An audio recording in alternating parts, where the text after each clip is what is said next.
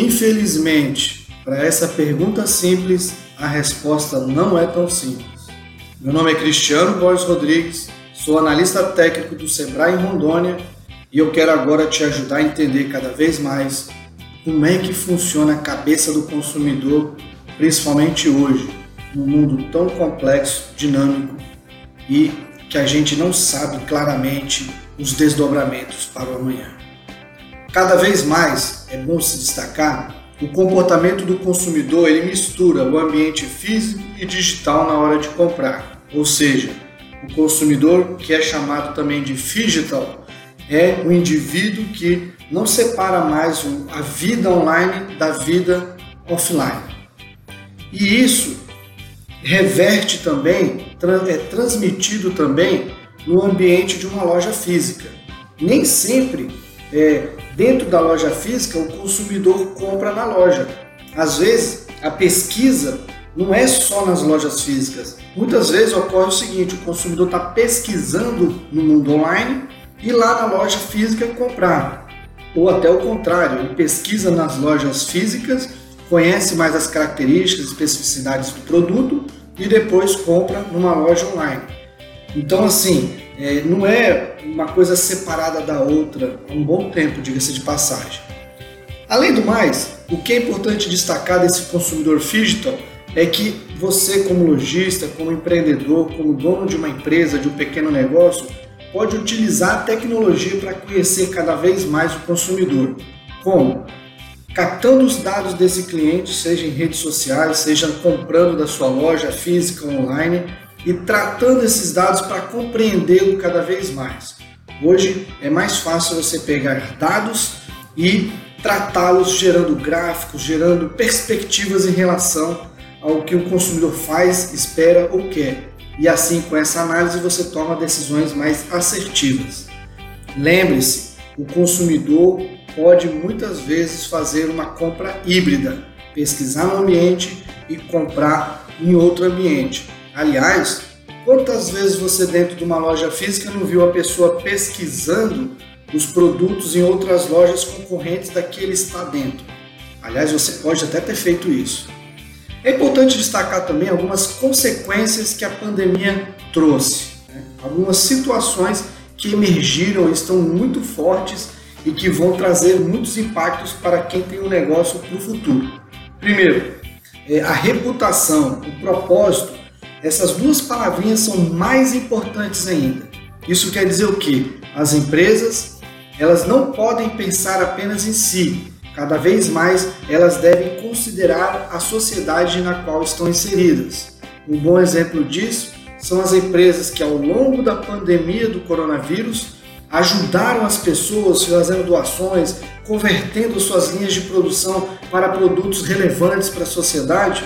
Essas empresas saíram na frente porque elas demonstraram uma preocupação com a, com a sociedade, uma preocupação com o ambiente. E isso tem total aderência a outra característica da, revelada pela pandemia e que é uma tendência a se agravar cada vez mais no mercado de consumo, para, para os consumidores.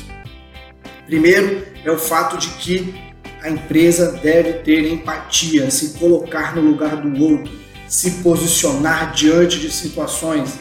Empresas que percebem, por exemplo, o movimento eh, nos Estados Unidos do, dos Vidas Negras Importam, empresas que viram isso, que reagiram em reação a isso, se posicionando, também demonstraram mais aderência à nova sociedade. Os consumidores cada vez mais percebem empresas que se posicionam, que demonstram uma preocupação com o outro. Outra questão levantada, muito presente pós-pandemia: a cooperação e a competição não são excludentes. O que isso quer dizer? Não é porque as empresas são concorrentes que elas não podem cooperar. O maior exemplo que nós temos hoje é o dos bancos. Os bancos durante a pandemia, se juntaram e criaram um consórcio, um movimento no sentido de ajudar as pessoas, agiram em conjunto.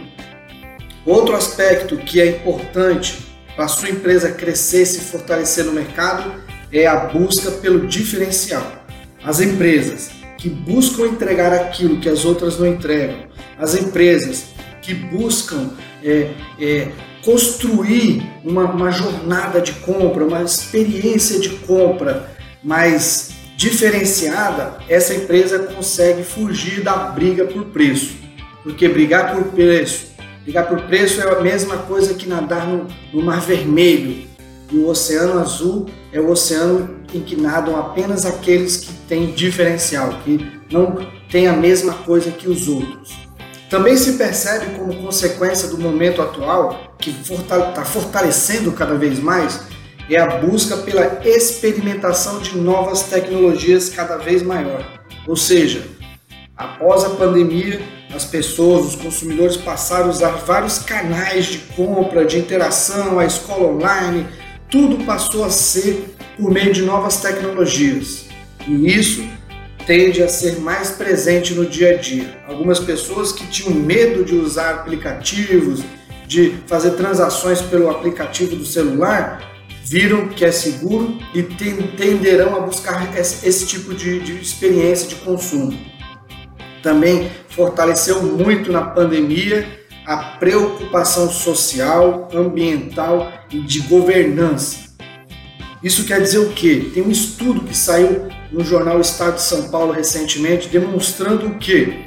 Que cada vez mais os consumidores se preocupam com o meio ambiente. Então, a empresa que é relapsa com as questões ambientais sai para trás, ela não consegue vencer.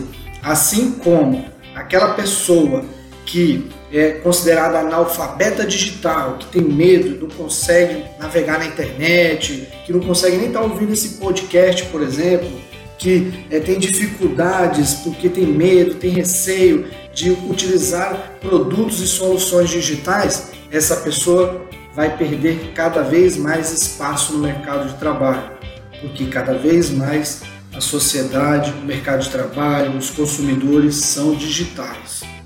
Isso quer dizer o quê? Que agora as pessoas são diferentes? Não, elas têm esses comportamentos diferentes que eu falei, que é a respeito da empatia, busca por propósito, a empresas diferentes, empresas que cooperam apesar de ser competidoras. Tudo isso vai ser considerado mas ainda são pessoas, são humanos, são animais. Todos nós somos animais, animais racionais, ok, mas somos animais, então nós temos um comportamento inerente do indivíduo, seja na hora que eu entro numa loja física, seja na hora que eu entro numa loja digital. Quando eu entro numa loja física e vem um vendedor me abordar, eu fico arredio, porque eu fui para caçar produtos e não ser caçado pelo vendedor quando eu entro no site e o site começa a fazer muitas ofertas, propagandas, me bombardear naquele site de produtos, eu fico arredio, porque eu fui lá naquele site para caçar produtos e não ser caçados pelas ofertas do site. Então, lembre-se, a cabeça do consumidor hoje mudou, a essência ainda é a mesma, mas no entanto, ainda você consegue potencializar suas vendas. E para potencializar suas vendas, você pode fazer uma consultoria em gestão de marketing. Para isso, procure o Sebrae, ligue para o Sebrae e agende a sua consultoria em gestão de marketing, que aqui eu, Cristiano Borges Rodrigues, poderei te ajudar a crescer cada vez mais, entendendo como funciona a cabeça do seu consumidor que está em transformação, assim como a sociedade.